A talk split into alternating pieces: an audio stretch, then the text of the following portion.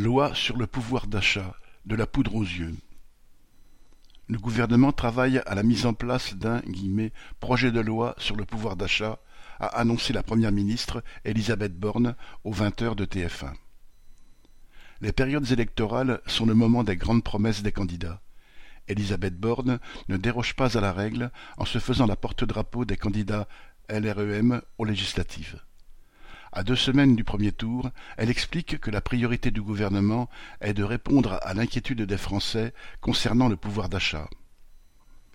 Mais les mesures incluses dans ce projet ne sont en fait que le prolongement de celles déjà testées dans le précédent quinquennat et qui n'ont absolument pas amélioré le pouvoir d'achat. La mise en place d'un nouveau chèque alimentaire ne changera rien. Le chèque de Castex, l'ancien Premier ministre, n'avait pas permis de soulager les familles lors du passage en caisse dans les magasins. La faiblesse du montant du chèque avait même été perçue comme une provocation, tant la hausse des prix nécessite une vraie augmentation des salaires. Elisabeth Borne promet le prolongement de la baisse des prix des carburants.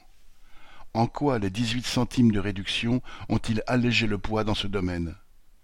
Pour ceux qui utilisent beaucoup leur voiture, la dépense devient insupportable. Elle évoque aussi le triplement de la prime Macron. Qui va payer cette prime?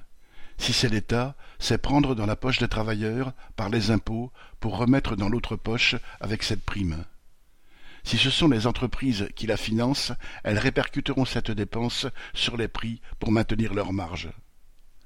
Ce catalogue de mesures est de la poudre aux yeux, car dans un mois, deux mois ou six mois, les quelques sous récupérés seront mangés par l'inflation. Ils seront passés dans le paquet de pâtes, le kilo de tomates, la facture de gaz ou d'électricité, sans qu'on ait mangé plus ou qu'on soit mieux chauffé.